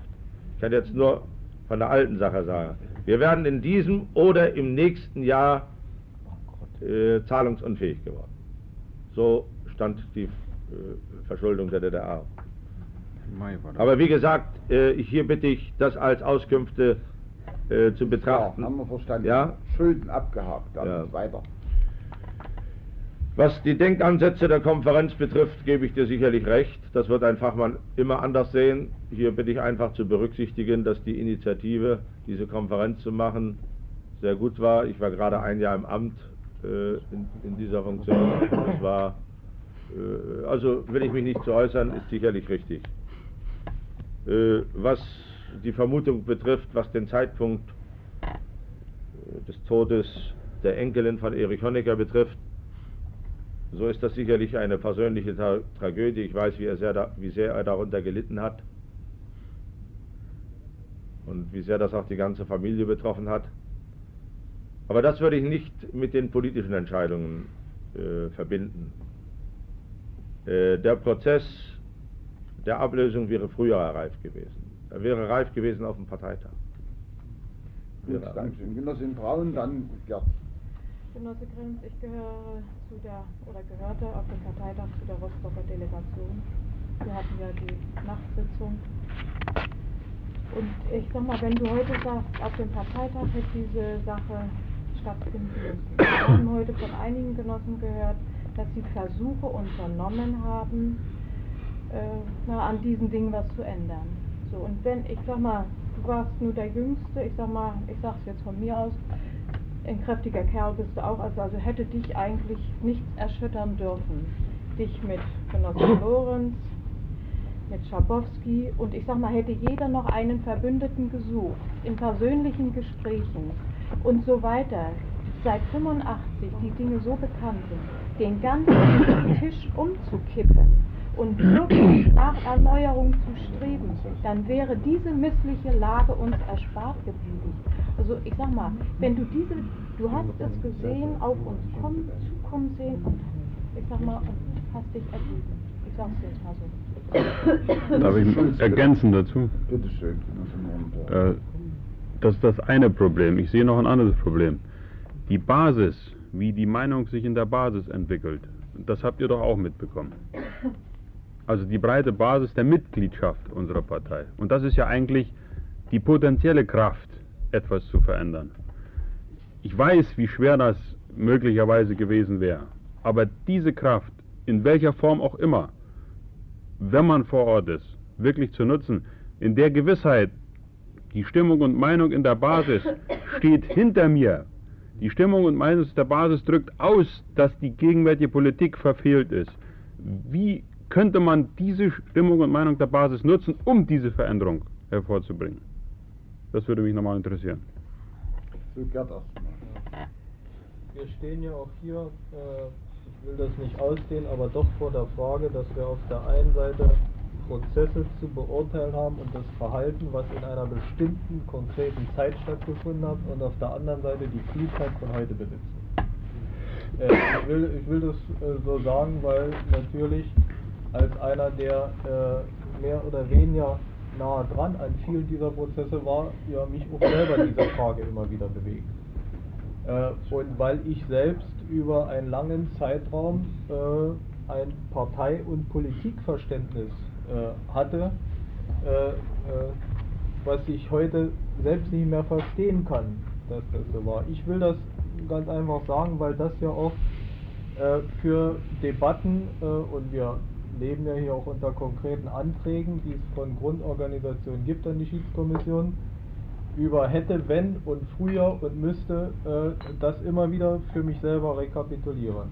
Ich will deshalb das, was, was ich kenne, äh, auch aus gemeinsamer Arbeit, doch hier sagen, weil das für die Beurteilung mir wichtig erscheint.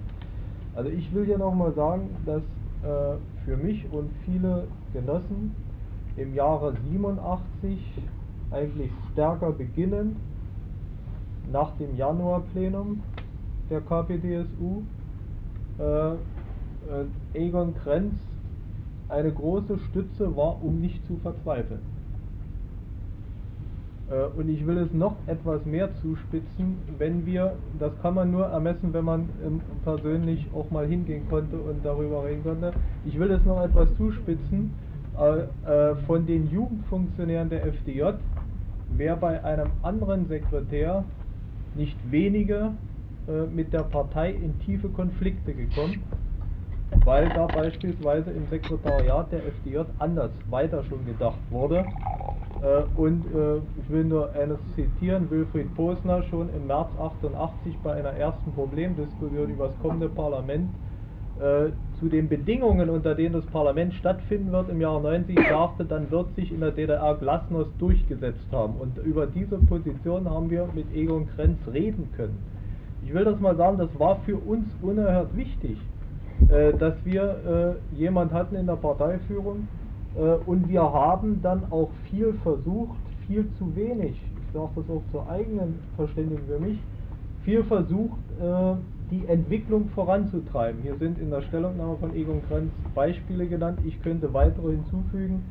Äh, äh, aber immer wieder im Hintergrund, äh, dass wir die Spaltung der Partei äh, mit heraufbeschwören können, äh, wenn, wenn wir bestimmte Dinge, äh, damals war das unser Verständnis, über, überziehen. Ich, ich will das sagen, weil das wichtig ist.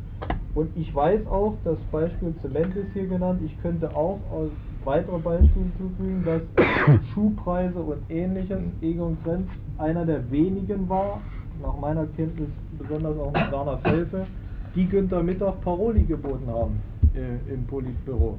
Sicher viel zu wenig und das Recht ist kaum was nach außen gedrungen. Äh, das ist äh, richtig, aber ich muss das ja äh, durchaus hier sagen. Und ich will auch für mich sagen, bei allem Wenn und Aber, äh, bestimmte Entwicklungen, wie sie dann im Dezember in Rumänien eingetreten sind, glaube ich, äh, sind durch eine Handvoll Genossen bei uns in der Parteiführung verhindert worden. Äh, äh, äh, auch hier ist wieder vielleicht ein bisschen Wenn dabei, aber äh, als im Dezember die Ereignisse abliefen, ist mir jedenfalls diese Frage gekommen. Natürlich bewegte, gerade weil ich gesagt habe, dass Egon Krenz für viele von uns äh, eine Stütze war dann auch die Zeit nach dem 9. Plenum, Halbherzigkeit, die Frage ungenügenden konzeptionellen Vorlauf. Äh, natürlich waren wir enttäuscht, äh, dass es, äh, wie die Entwicklung sich weiter vollzog. Äh, ich will nur sagen, äh, im Abstand jetzt von vier Wochen nach unserem außerordentlichen Parteitag stelle ich mir die Frage heute anders, ob die Lage äh, zu dem Zeitpunkt Oktober noch beherrschbar äh, gewesen wäre. Oder ob die Entwicklung nicht so weit vorangeschritten wäre. Äh, ich stelle mir das auch unter dem Eindruck, dass jetzt in den letzten vier Wochen ja radikale Persönlichkeiten natürlich unter noch schlechteren Voraussetzungen als zum neuen Plenum, aber doch andere Persönlichkeiten, völlig neue Gesichter und radikales anderes Herangehen war, und äh, sozusagen wir auch heute wieder uns ja, wir haben den ganzen Tag über diese Frage debattiert, äh, dass sich die Lage immer mehr zuspitzt. Also ich wollte damit eigentlich nur sagen, mich bewegt hier vieles und ich musste das hier aussprechen, weil mir das für die Bewertung und für die Entscheidung, die wir zu finden haben, sehr wichtig scheint. Man könnte noch viel über vieles sprechen, das will ich nicht tun, weil natürlich auch die Anfeindung, wie bei allen Genossen, auch bei Egon Krenz bis weit rein wie äh, in die Familie geht. Hier ist über was jetzt die EOS betrifft, ja sein Sohn äh, mit, äh, mitgesprochen und die Dinge sind ja alle äh, äh, auch sehr belastend, muss ich dann sagen, für, für den Vater. Gut, du hattest dich noch gemeldet. Licht zeigt sich, wir wollten ja nicht unbedingt vorwiegend die Periode nach dem ja, Oktober betrachten. Zeigt sich also von Aussprache zu Aussprache, dass also die Last der Verantwortung die das alte Politbüro übernommen hatte und die Last der Fehler von Aussprache zu Aussprache praktisch wächst. Wir wissen jetzt, dass Sie genau Bescheid wussten über die ökonomische Situation, die uns in spätestens einem Jahre zum Kollaps führt. Wir wissen jetzt, dass Sie Bescheid wussten über die politische Situation, über die massenhafte Anstieg der Ausreiseanträge, die ebenfalls zum Kollaps führen musste. Und wir wissen jetzt, dass fast jeder, der hier aufgetreten ist, also Siegfried Lorenz, ich bin dagegen gewesen. Alfred Neumann, ich bin sehr kritisch aufgetreten. Günter Schabowski, ich habe mich immer dagegen gewandt. Heinz Kessler, ich habe schon im August versucht, den Erich zu stürzen. Und so weiter und so fort. Jeder ist aufgetreten. Nun frage ich mich, entweder haben die ja alle gelogen, oder der Egon sagt, es ist völlig falsch. Es war eine ganz andere Situation dann doch vorhanden. Es war gar nicht so, dass nur einer vielleicht dagegen auftreten wollte, sondern alle haben die katastrophale Situation gekannt. Jeder hat sich aber, so wie das jetzt zeigt, vorwiegend an seine doch günstige materielle Situation, an die Abhängigkeit von Erich Honecker gewöhnt gehabt und dann vielleicht viele andere Sachen und deshalb zu keiner Veränderung geführt. Es wird also uns niemand verzeihen. Die Situation, die wir heute haben, ist also nicht durch die Situation auf der Straße entstanden. Das, so kommen wir jetzt nämlich langsam hin. Durch die Demonstration auf der Straße und durch die eingeleitete Wende sind wir jetzt in dieser komplizierten Situation. Nee, diese komplizierte Situation wurde erzeugt in den Jahren von 70 bis Jawohl. 1989. Und in keiner anderen Situation. Und wenn wir eine andere ökonomische Situation hätten, würden wir nicht massenweise praktisch die Kündigung unserer Bürger auf den Tisch bekommen, die also unsere Republik verlassen. Täglich 2000, das ist ja der nächste Kollaps, der uns zu machen. Dankeschön. Genosse Flachmann hat sich gemeldet. Flachs, ja, Aber das ist natürlich auch. Ja, es ist aber auch jetzt, eine, wir, wir, wir haben ja komplizierte Entscheidungen.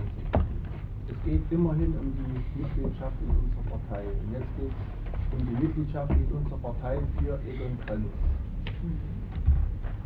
Und wir haben uns das heute nicht einfach gemacht. Wir hätten ja ganz einfach sagen können, alle Mitglieder des ehemaligen Politbüros waren verantwortlich, tragen Schuld und alle gehen aus der Partei raus, aus diesem Grunde. Wir haben, wir haben das nicht so gemacht.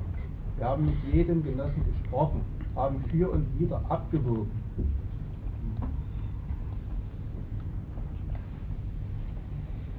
Eines ist klar, jeder hat Verantwortung getragen und jeder trägt auch eine Last. Auch Egon Krenz trägt eine Last. Und wir haben uns an der Basis auch gefragt vor vielen Jahren, als der Wechsel kam vom ersten Sekretär Zentralrat der FDJ, hier haben wir zugejubelt, Egon, wir fanden die Stifte, wie du ohne Blatt Papier frei zu uns gesprochen hast, im Unterschied äh, zu den äh, zu den Mitgliedern des Politbüros, die alle abgelesen haben. Dann gingst du in die Parteiführung, am Anfang in, im ähnlichen Stil und dann stellten wir den Wandel fest. Auf einmal äh, ging Egon in die Versenkung irgendwie. Er trat dann auch wieder mit Blatt Papier äh, ans Pult und hatte sich diesem Stil angepasst. So war unser Eindruck. Und dann deine Rolle jetzt, in letzter Zeit, der Versuch, etwas zu retten in einer äußerst verfahrenen Situation. Und jetzt möchte ich äh, auch etwas sagen, was für mich persönlich für Egon Krenz gesprochen hat in einer Zeit, da hat noch keiner an Wende gedacht. Und ich möchte das äh, ergänzen, was Gerd gesagt hat, vielleicht auch als Entlastung für uns alle, weil wir wissen, äh, Gerd und Egon, ihr habt lange gut zusammengearbeitet. Äh, ich war nicht im Apparat, ich komme aus einer ganz anderen Ecke. Aber ich weiß eben, dass Egon Krenz sich schon vor vielen, vielen Jahren dafür eingesetzt hat, dass empirische Untersuchungen zur Lage in der Jugend, zur ideologischen Situation in unserer Jugend die durch das Zentralinstitut für Jugendforschung in Leipzig über viele Jahre systematisch betrieben wurden, dass diese Informationen an die richtige Stelle kommen und dort zur Kenntnis genommen werden. Und ich weiß, wie oft diese Informationen eben nicht zur Kenntnis genommen wurden. Und hier spielt das Kräfteverhältnis wieder eine Rolle in der damaligen Parteiführung. Und ich bin dafür, dass wir auch solche Bemühungen, Versuche, etwas zu verändern, etwas zu einer realen Lageeinschätzung beizutragen, mit Berücksichtigung finden bei unseren Entscheidungen. Zumindest, ich würde sagen, wir kommen jetzt. Bitte schön. Ich äh, habe das bisher versäumt. Ich habe vor allem zu den Sachverhalten Stellung genommen. Aber da jetzt mehr und mehr die persönliche Rolle auch aufgeworfen wird, möchte ich nicht unerwähnt lassen, Genossen, dass ich viele Jahre mit einer Reihe von Gerüchten leben musste. Ich weiß nicht, wo sie verbreitet worden sind. Sie sind sicherlich nicht nur im Westen verbreitet worden. Äh, das ging von dem Gerücht besonderer Privilegien. Ich habe hier geschrieben, mein, wie ich zu den Dingen stehe. Das ging aber auch über alle möglichen Krankheiten, die mir angedichtet worden sind. Über Diabetes, über Nierenkrankheiten, über äh, äh, äh, Alkoholismus und so weiter und so fort. Äh, also ein Egon Krenz, der im Politbüro äh, unbequem geworden wäre, wäre am nächsten Tag sehr schnell in der Zeitung verstanden worden, dass der aus Krankheitsgründen ausgeschieden ist. Das hätte jeder in der DDR geglaubt, weil diese Frage jahrelang kolportiert worden ist. Zweitens, äh, das ging ja so weit, dass das im Apparat des Zentralkomitees verbreitet worden ist. Zweitens, was die FDJ betrifft, bin ich derjenige wahrscheinlich, der am meisten bedauert, dass sie jetzt in einer solchen Lage ist. Aber die gesamte FDJ-Führung hätte, da hat Gerd Schulz recht, seit zwei oder drei Jahren schon ihre politische, ihr politisches Leben nicht überdauert. Weil in der FDJ-Führung in der Tat Ideen da waren, nach vorwärts drängend. Und der Generalsekretär, der es offensichtlich liebte, ich habe das hier einmal angeführt, bei zugespitzten Situationen immer zu sagen, sowas erlebe ich das erste Mal. Seit 40 Jahren hat sowas nicht gegeben, dass die FDJ sich so gegen die Parteiführung gewandt hat. Und was das Institut für Jugendforschung betrifft, ist das nicht nur richtig, äh, dass empirische Untersuchungen äh, gewünscht waren, sondern es ist auch richtig, dass das Institut für Jugendforschung, das wird Gerd Schulz bestätigen können, nicht mehr existieren würde, wenn ich meine Hand nicht darüber gehalten hätte. Denn das Institut für Meinungsforschung ist bekanntlich äh, aufgelöst worden. Und wir haben das Institut für Jugendforschung nur halten können, und Walter Friedrich wird das bestätigen können, weil wir für den Panzerschrank gearbeitet haben. Und jede Meldung, die in der Westpresse erschien, was übrigens auch eine Methode war, äh, die, über die DDR, die, da wurde nachgegangen. Und wenn es Zweifel gab, woher was kam da und darauf aufs Institut für Jugendforschung Bezug genommen worden ist, wurde immer gesagt, das Institut für Jugendforschung ist zu schließen. Und wir haben Wege gefunden, es nicht zu schließen. Während die Partei beschlossen hatte, keine Parteihochschüler mehr nach Moskau zu schicken, ist dieser Beschluss im Jugendverband nie gefasst worden, keine Komsomolov-Schüler mehr zu schicken, obwohl im Politbüro beschlossen war, das zu tun obwohl die junge Welt jetzt kritisiert wird. Aber man darf nicht verkennen, dass in einer Zeit, wo allgemein von Stagnation gesprochen worden ist, in der jungen Welt Artikel erschienen, die Aufsehen erregten. Gut. Das wäre nicht möglich gewesen, wenn nicht der zuständige Sekretär seine Hand darüber gehalten hätte. Gut, das sind Dinge, ähm, die uns im Wesentlichen also auch geläufig sind. Liebe Genossinnen und Genossen, ich bin der Auffassung, wir sind jetzt an dem Punkt angelangt, äh, wo wir uns der Entscheidung nähern müssen. Äh, Genosse Flachs, äh, äh, darf ich das, was du gesagt hast, als einen Antrag auffassen?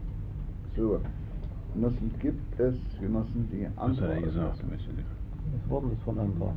Das war, das war nicht da. Anfrage zu beschließen, dass Egon Krenz weiterhin Mitglied unserer Partei bleibt.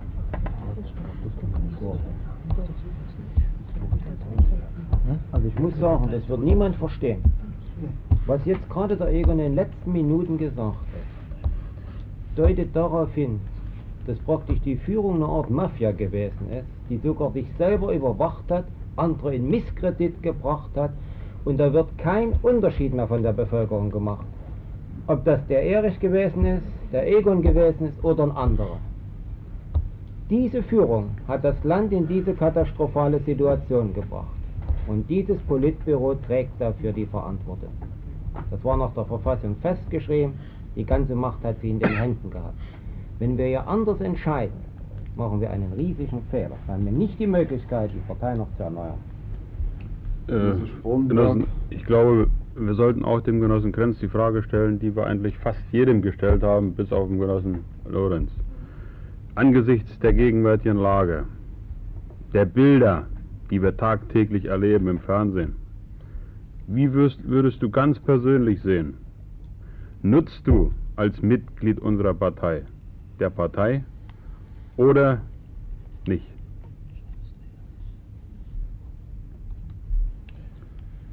Ich kann das nicht einschätzen. Ich kriege sehr viele Briefe, die äh, auch äh, andere Meinungen widerspiegeln. Äh, die Tatsache, dass ich veröffentlicht habe oder veröffentlicht wurde, wo ich wohne, hat nicht nur äh, positiven, äh, positive Wirkung. Aus diesen Briefen spricht manchmal sogar sehr viel, sehr viel Mut. Also deshalb fällt mir das schwer, das zu beantworten. Aber eins wird jeder verstehen, ich kämpfe um meine Mitgliedschaft. Ich kämpfe um meine Mitgliedschaft. Wenn ich äh, äh, darum nicht gekämpft hätte, wäre ich auch äh, nicht hierher gekommen. Und vorhin wurde gesagt, äh, mein Auftreten auf dem Parteitag. Ich habe mich dem Parteitag und den Diskussionen in, äh, äh, in den Pausen gestellt. Und ich habe nicht gekniffen und ich werde auch nicht kneifen. Ich werde auch nicht kneifen, wenn es um die weitere Arbeit der Partei geht. Und deshalb bin ich natürlich gezwungen, jede Entscheidung, die hier getroffen wird, äh, zu, jede Entscheidung anzunehmen. Aber ich werde auch nach dieser Entscheidung um meine Mitgliedschaft kämpfen in der Partei. Also so einfach gebe ich sie nicht auf. Ich bitte ganz kurz nochmal eine Frage stellen zu können. Genosse Motorrad auf dem Sonderparteitag einen Satz gesagt. Der ist noch nicht geklärt worden. Nee. Der, den Satz von, der, von den manipulierten ZK-Tagung. Neunte Tagung. Ja, neunte Tagung, richtig. Äh, ich weiß nicht, wer das gemeint hat. Äh, wie siehst du das? Waren, die, waren sie manipuliert und wenn ja, von wem? Vielleicht äh, als Hinweis, äh, du hast gesagt, Erich Honecker, als er ging, spendet das ZK minutenlang Beifall. Wenn ich das vorbereitet habe, einen Generalsekretär, der unfähig ist, zu stürzen und stelle fest, dass er trotzdem von dem ZK getragen wird, dann, dann ist doch für mich die, äh, sofort klar, dass ich mit diesem ZK nicht weitermachen kann. Dann hätte ich doch sofort irgendwie, ja gut, heutiger Sicht ist eben alles. Die Tiefe der Krise, die Tiefe der Krise ist nicht allen bekannt gewesen, nicht allen bekannt gewesen. Und was heißt Manipulierung? Äh, das ist eine Betrachtungsweise. Wenn ich in Betracht ziehe, dass es möglich gewesen wäre, Erich Honecker auszuschließen, dann ist es sicherlich manipuliert, weil gesagt worden ist, Erich Honecker äh, geht aus gesundheitlichen Gründen. Er, ihm ist selber noch die Möglichkeit gegeben worden, die Stellungnahme abzugeben. Äh, Hans Moder und ich sind uns übrigens darüber einig, wir haben uns darüber ausgesprochen. Aber das war damals nicht möglich. Es gab ja nicht, ich meine, ich bitte auch zu berücksichtigen, ich habe äh, äh, über die Hälfte der Zeit regieren müssen mit dem gleichen alten Politbüro, nur Honecker, Mittag und Hermann waren weg. Alle anderen waren ja da bis zum 10. Plenum. Also es, es war ein großer Fehler im Nachhinein, dass nicht auf dem 9. Plenum die Aussprache geführt worden ist. Aber diese Aussprache war nicht vorbereitet vom Politbüro. Es gab nichts, was man hätte vorlegen können, keine Konzeption. Es gab nur die Feststellung, so geht es nicht weiter. Das ist unsere Tragik gewesen. Und wie schwer es ist, eine tragfähige Konzeption für die Politik zu machen, das stellt ihr heute ja auch fest. Denn das ist doch nicht nur äh, eine Frage unserer damaligen Führung gewesen, das ist doch auch äh, heute unser, äh, unser Problem. Also Manipulierung würde ich aus heutiger Sicht sagen, äh, ist zwiespältig zu betrachten. Es ist A eine Frage gewesen, dass die Diskussion notwendig gewesen wäre. Sie hat nicht stattgefunden, weil sie nicht vorbereitet war. Und es ist B eine Frage gewesen, dass wir wahrscheinlich anders Honecker noch nicht hätten wegbekommen. Als auf diesem Wege. Soweit war der Erkenntnisprozess noch nicht. Das ist aber noch deine Einschätzung. Genosse Hans Motor hat das anders dargelegt. Irgendeiner muss jetzt lügen. Ich glaube, das ist man naja. bleiben. Ich kann gleich noch eine äh, Hans Modrow wird das immer anders einschätzen können und müssen, weil er an den konkreten Prozessen ja nicht äh, im Politbüro dabei gewesen ist. Und, und die Sache ist einfach so, äh, ich habe versucht, auch den Hans Modrow, soweit mir das möglich war, in die Dinge einzuweihen. Es war nicht so, dass er völlig unvorbereitet war. Ich habe die, äh, das Auftreten von Hans Modrow auf dem Sonderparteitag richtig verstanden und habe deshalb auch nicht protestiert, weil es in der Situation darum ging, etwas anderes zu erreichen. In der Situation ging es darum.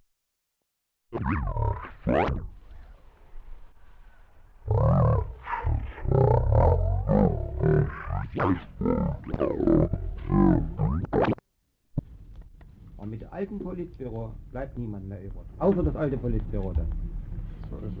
So ist die Situation. Gut, wir können das so machen, dann bleibt ihr aber übrig und alle anderen treten aus. Das ist die Situation heutzutage. So sieht sie unten aus. Wir haben überhaupt keine Mitglieder mehr. Ich weiß gar nicht, wovon ihr redet noch. Mal zu, wenn du so redest, ja, dann will ich auch mal sagen, dann musst du bitte mal in Betracht ziehen, dass in dieser komplizierten Zeit auch zu entscheiden war, was wird mit den großen Demonstrationen in Leipzig. Ich hatte überhaupt keine Vollmacht, als Mitglied des Politbüros nach Leipzig zu fahren, um dort die Besprechung am 13. Oktober zu machen. Hatte ich keine Vollmacht von der Führung. Und wir hätten rumänische Verhältnisse kriegen können. Ich sage nicht müssen. Das ist eine, eine Sache der Möglichkeit gewesen. Aber einige Genossen haben sich ja angedeutet. Und äh, ich bitte doch, äh, wenn man von Manipulierung redet oder, oder äh, sonst was, auch das in Betracht zu ziehen. Die Diskussion Ja, jetzt Moment, hier war Braun, ja. Ja, Genosse Krenz, ich sag mal, ich möchte es hier vielleicht nochmal noch mal unterstreichen. Wir sind in dieser Nachtveranstaltung so auseinandergegangen, dass die Genossen der Rostocker Delegation gesagt haben, es hat keinen Zweck. Genosse Krenz wird, ich sag mal, hat die Lage, in der wir uns befinden, nicht richtig erkannt. Ich sag's mal jetzt mal ein bisschen, vielleicht ein bisschen drastischer. Lasst ihn gehen, damit wir, ich sag mal, auch noch ein bisschen Schlaf kriegen. Weil ja danach wir uns den Bericht angehört hatten und formuliert hast. Was da auf euch zukommt, wird noch schlimmer sein als das, was ich euch gesagt habe. Mhm. Also diesen, das habe ich, das ist noch hängen geblieben. Und aus dieser Verantwortung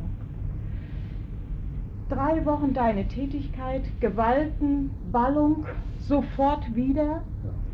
Es hagelte mit Austritten aus der Partei. Ich sag mal, diese drei Wochen, auch ich, ich war damals noch hauptamtlicher Parteisekretär, wir, ich habe nicht eine Nacht mehr schlafen können. Ich, ich sag mal, ich habe Spinnen und sonst was gesehen. Weil jeden Tag ein Genosse kam mit Tränen in den Augen und hat gesagt, also mit dieser Situation, mit Wandlitz und all das, das hätte Genosse Krenz verhindern können. Das hat er nicht getan. Er hat uns so geschädigt. Und, äh, diese Emotionen gehen einem doch immer noch trotz dieser langen Zeit wieder durch.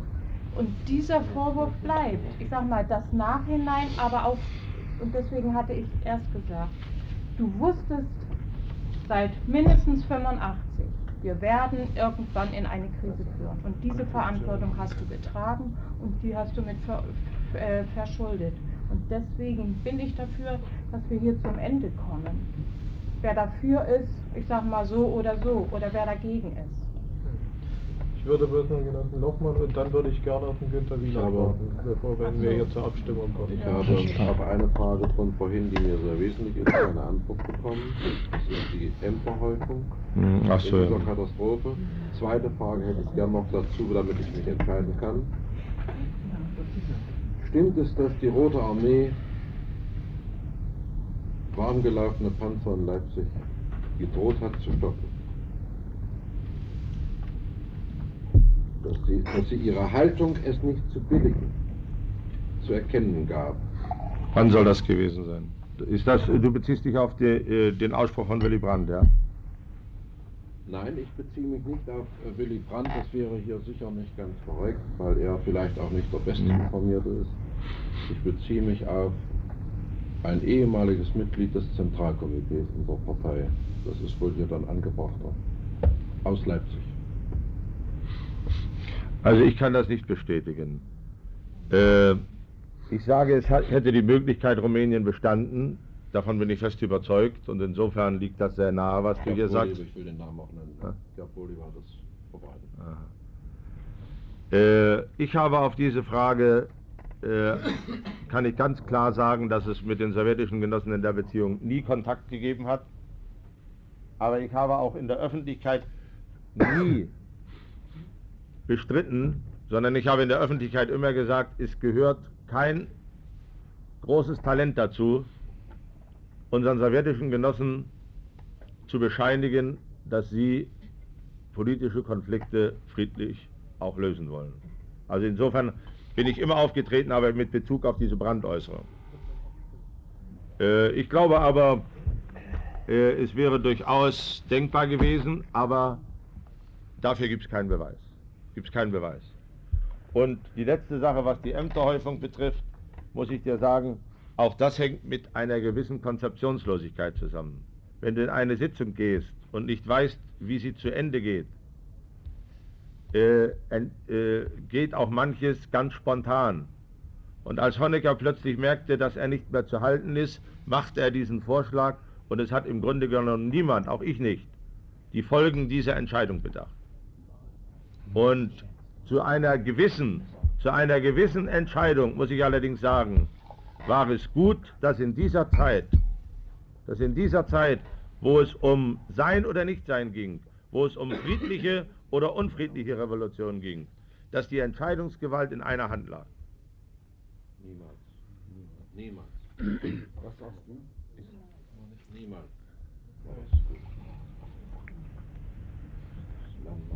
Bitte schön, Genosse mir, Stromberg. mir fällt noch eine Frage ein, Genosse Krenz. Als du in Moskau auf der Pressekonferenz gefragt wurdest, woraus leitest du als Generalsekretär unserer Partei die führende Rolle der SED in der DDR ab?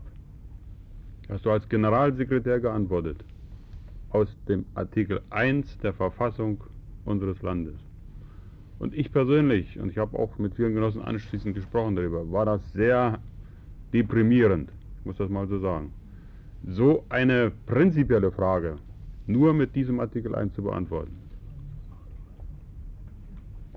Ich glaube nicht, dass ich das so gemacht habe. Ja, ich, ich habe jetzt nicht mehr, äh, das war eine zweistündige Pressekonferenz, äh, äh, da kann ich mich jetzt wirklich nicht auf die... Ja, es, es, Ja? es, war, es war so, es war so. Ich muss das wirklich so sagen.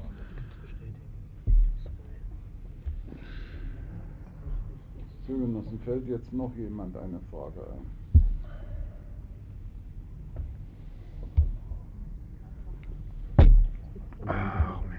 So, dann stehen sich zwei Anträge gegenüber.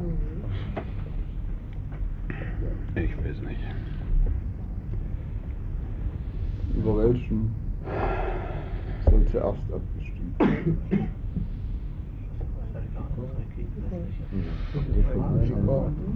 In der Reihenfolge der Anträge. Ist doch eigentlich egal, wir wollen So, also, Genosse Lachs, du hast den Antrag gestellt, äh, dass die, äh, ich fasse das jetzt mal zusammen, soweit mir das nicht möglich ist, äh, die Schiedskommission die Fehler, die der Genosse Krenz während seiner Zugehörigkeit zum Politbüro äh, mit politisch zu verantworten hatte, verurteilt, dass sie aber an seiner Mitgliedschaft in der Partei nicht rüttet. So, darf ich um das Handzeichen bitten, wer für diesen Antrag ist.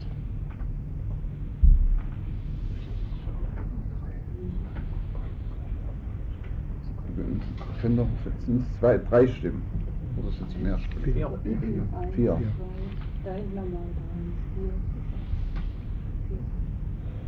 So darf ich dann um die Gegenprobe bitten.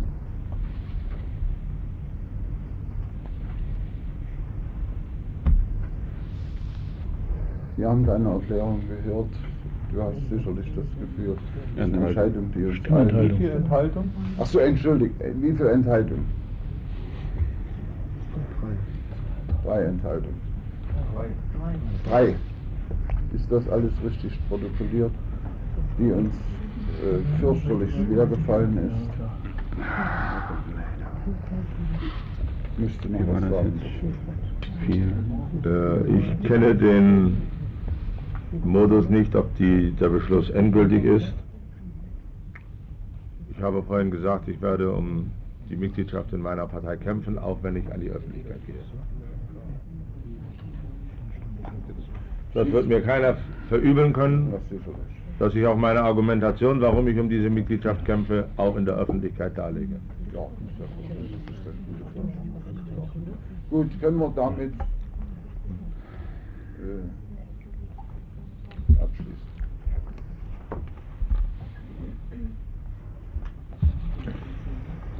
Aber wir bitten dich natürlich, dass du Ich hätte nur mal eine Frage. Ja? Ja.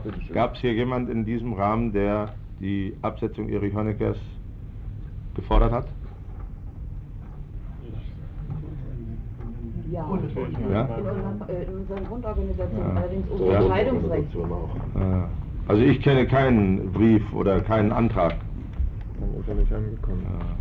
Aber sag mir bitte, meinst du diese Frage wirklich ernst? Ja, ich meine sie ernst, weil nämlich alle Fragen gestellt worden sind aus heutiger Sicht.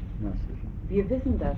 Wir wissen das, dass wir heute auch viel einfacher und leichter reden können als vor ein paar Wochen. Und oder vor ein paar Wochen. So Die ist Frage Und glaub bitte nicht, dass irgendeinem von uns die Entscheidung gegen dich zu stimmen heute leicht gefallen ist. Aber an was müssen wir denn heute denken? An unseren damaligen Antrag gegen oder für Erich Honecker? An was haben wir denn zu denken in dem Zusammenhang Egon Grenz? An das bisschen, was von Partei noch da ist. Und es fällt uns nicht leicht, nur noch daran zu denken. Aber wir Tut dürfen mir leid. bitten, dass du am Montag dann dort ohne Abzeichen auftrittst, zumal der äh, Parteivorstand heute äh, dieses Symbol als für die SED-PDS nicht mehr äh, gültig erklärt hat. Äh, Ich muss nochmal, Bitte schön. Also ganz, weil du jetzt eben diese Frage ganz konkret gestellt hast. Also hat mich jetzt eben wirklich getroffen. Ich habe doch nicht gewusst, wie es aussieht im Politbüro. Ich habe nicht gewusst, wie es aussieht im Zentralkomitee.